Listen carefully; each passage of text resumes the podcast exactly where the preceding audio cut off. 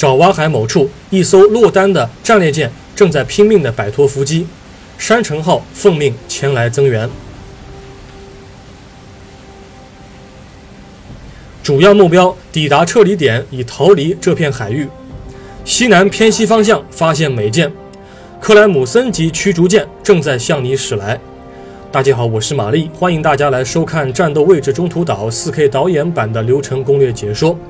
时间来到了1942年2月28日，地点是河属东印度群岛的爪哇海某处。你所要驾驶的是一艘战列舰扶桑号啊，隶属于旧日本帝国海军第一舰队的第二战队。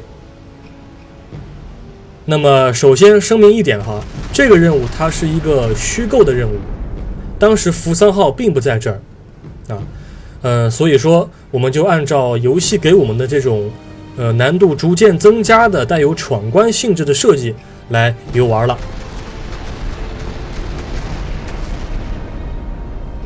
首先映入眼帘的是克莱姆森级驱逐舰三艘，基本上你使用主炮在较远的距离内把它们击沉，就没什么大问题啊。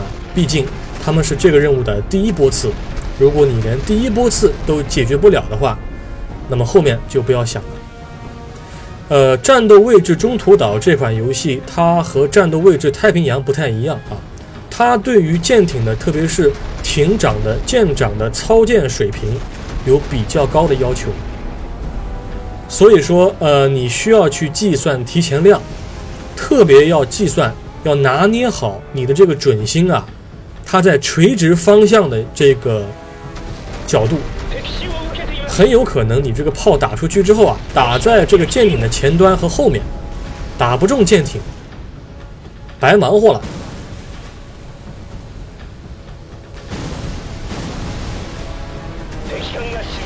美舰援军已抵达，数艘弗莱彻级驱逐舰啊，呃，基本上第一波的克莱姆森级的舰艇基本上已经被我们消灭的差不多了啊，就还有这一艘，在距离较近的时候呢，尽可能的用这个副炮来打。我先大致介绍一下这个扶桑号吧啊，扶桑号呢，它是一九一四年三月二十八日下水的。它的铺设龙骨的时间和下水的时间都是在一战全面爆发以及著名的日德兰海战等多个著名的海战开打之前。所以说呢，尽管是经过了两次以上的近代化的改装，啊，经过了现代化的改装之后呢，有一些变化，但是很多一战时期、一战之前的一些旧有的一些思想，还是保留在了这个舰艇的布局上面。比方说啊，这个堆的老高的，堆乐高积木一样的这个观测哨，上层建筑啊，简直是要直冲云霄了啊，野心是很大。另外一个就是说是舷侧的这个炮库的设计啊，这两个都是我们说是一战时期无畏舰时代特别典型的一个特征。你像在后期的，比方说像长门号战列舰就没有就取消了这个什么炮库的设计了。对付弗莱彻级驱逐舰呢，需要更加的迅速，因为他们的速度更快，而且他们的什么鱼雷发射能力更强，而且有四艘啊，所以说呢，要尽可能的在远距离上把他们击沉。战斗位置中途岛和战斗位置太平洋有一个很大的不同啊，反舰上有一个很大的不同在于什么呢？你是可以使用一些你的主炮，或者是甚至是副炮。你看，能够让一个舰艇什么一命呜呼的，只要你击中它的要害部位，比方说美军巡洋舰正在赶来，比方说当你击中了它前方的弹药库的时候，发生殉爆的时候啊，你是可以一命带走这个。哎，怎么回事？有鱼雷啊！你是可以一命把它带走的啊！这个设计呢，在 BSP。也就是战斗位置太平洋这款游戏当中取消了这个设计，啊，取消了，嗯，有好有不好吧，有好有不好，特别是在你火力充足的时候，对付驱逐舰的时候，你用主炮是可以发挥出你的优势的啊，但是前提是什么？你要打得准，你要是打得不准的话，也是没办法。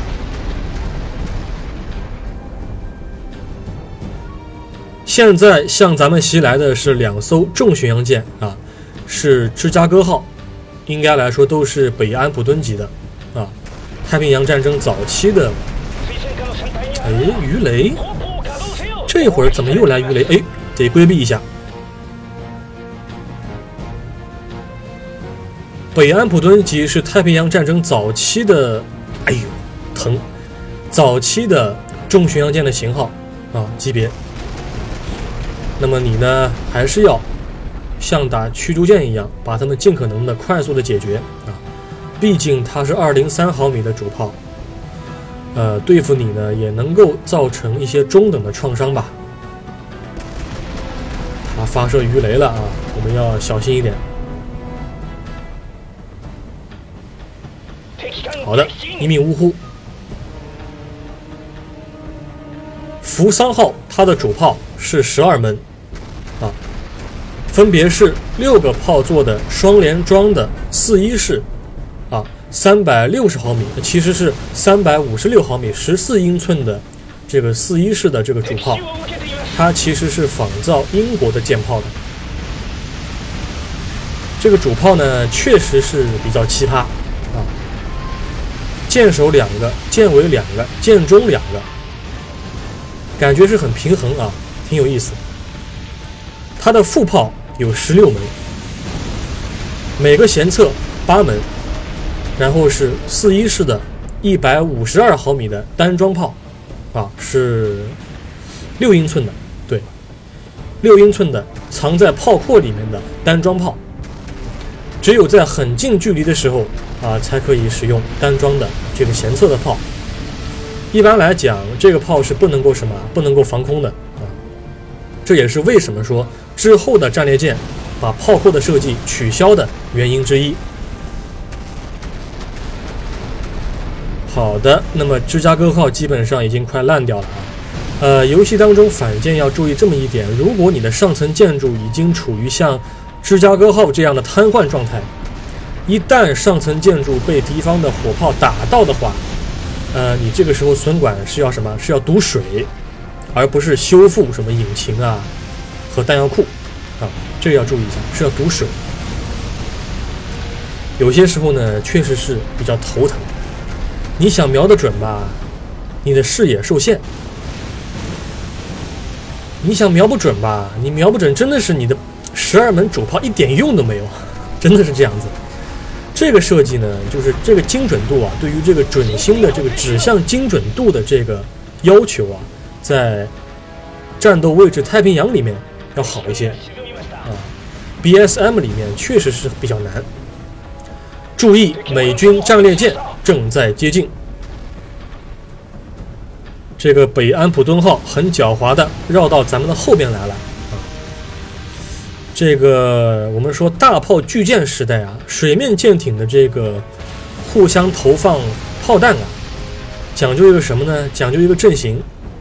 啊，比方说最基础的，就比方说你是一艘，你是一艘战列舰，那么你这个时候呢，最好要拉一个什么 T 字横头，要把你的火力输出的这个侧边，啊，要面向它的箭手的位置，要面向敌舰的舰手位置，这样敌舰舰首它的火力输出啊比较单一单薄，你呢，好的，不错，继承了。你就可以使用最为强大的火力来击沉它。次要目标山城号必须在打击中幸存啊！我们的友军正在我们的西北方向向咱们机动过来。目前加入战斗的是美国的战列舰纽约号，也是早期的版本啊，早期的型号。嗯，但是这个游戏里面哈，就是这个任务里面比较难的其实是什么？你要尽可能快的把它的驱逐舰打掉，因为它一旦对你发射鱼雷的话，是很麻烦、很麻烦、很麻烦的。对付战列舰的话，你其实尽可能的要不像这样，比方说让它这个烧火啊，让它这个冒烟儿，那是可以的。最好的情况是把它的主炮瘫痪掉，那是最好。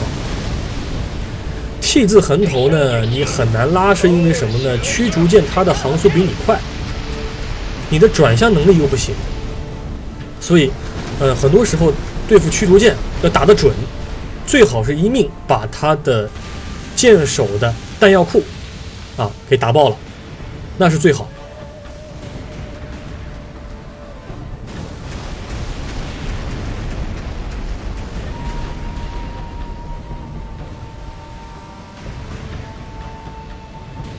很好啊，它的上层建筑基本上是受损了。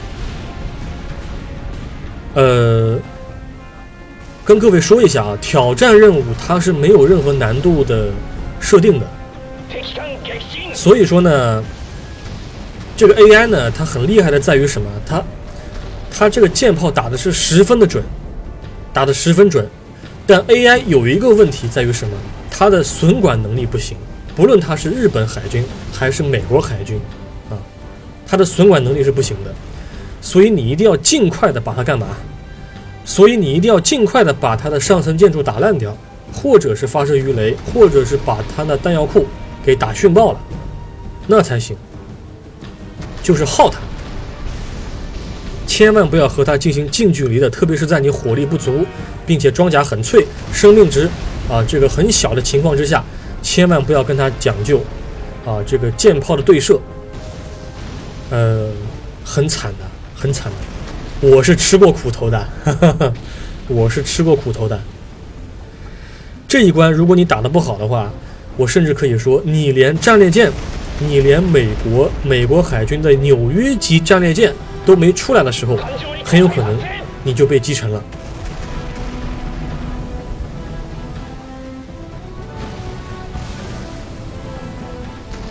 其实一战当中的一些设计啊，比方说好的打爆了，比方说像珍珠港啊，珍珠港当时停泊的像西弗吉尼亚号，呃，当时他们的一个设计在于什么呢？他们喜欢把这个观测哨啊怼得老高老高。其实美国海军早期的一些舰艇啊也是这样的，那个是来源于他们的战术思想，海战思想没有进行过革新，还是停留在马汉的所谓的舰队决战的这么一个。情况之下，你像弗莱彻级，这些都是比较后期的舰艇了。好的，我们稍微停一停啊，稍微停一停，把这艘舰打沉。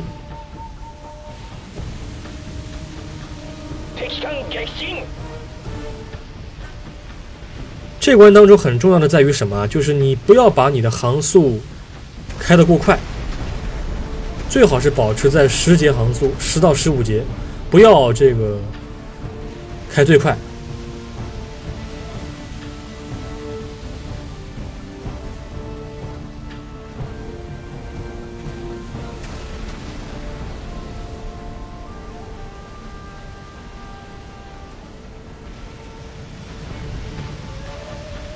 游戏当中啊，鱼雷啊是有一定的范围的。另一艘盟军战列舰正在接近，这个和 BSP 下一代作品是一样的，鱼雷不可能无休止的什么飘过去啊。所以说你要躲鱼雷的话，要么就是你操舰水平很强，要么就是尽可能的在远距离层面上把它给击沉。好，不错。呃，这是反击号战略巡洋舰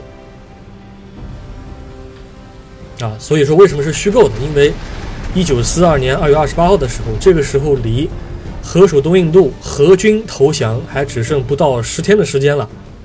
那么马来亚海战当中，反击号战略巡洋舰早已被击沉了，所以这是一个基本上是虚构的一个战斗，其实不能把它归类为 BB。应该归类为什么？B C Battle Cruiser 嘛，Battle Cruiser 战列巡洋舰。B B 呢就是战列舰啊，不是战列巡洋舰。敌军战列舰正从西面接近，它是最后一道屏障。这一艘就是乔治五世级战列舰威尔士亲王号。打这艘舰呢比较困难，一个是要尽可能的保证你的上层建筑完好。不要被他打到。另外呢，要尽快的把他前面那个主炮给打爆了，因为很好，不错，运气不错啊。因为你要知道，威尔士亲王号它前面那个主炮啊是很奇怪的一个设计，四乘二，哦，四加二，四连装加双连装，所以尽快的把它熄火，是你生存，是你幸存的一个重要目标。同时呢，我们还得兼顾山城号不要被美方的驱逐舰给围剿了，尽量要完成次要目标。好的，威尔士亲王号目前的火力输出能力是大幅的削减。好，山城号在帮忙了，千万不要离山城号太远啊，互相交叉火力能掩护一下。它就快被击沉了。最后一道屏障，任务成功。盟军的水面舰艇已被全部击沉，很好啊！这关有一个隐藏任务，是要击沉所有的盟军的水面舰只，目前应该来说是完成了。同时，次要目标山城号也已经在打击中幸存。应该来说是录的时间比较长、录的次数比较多的一关，但是运气这一回还真的不错。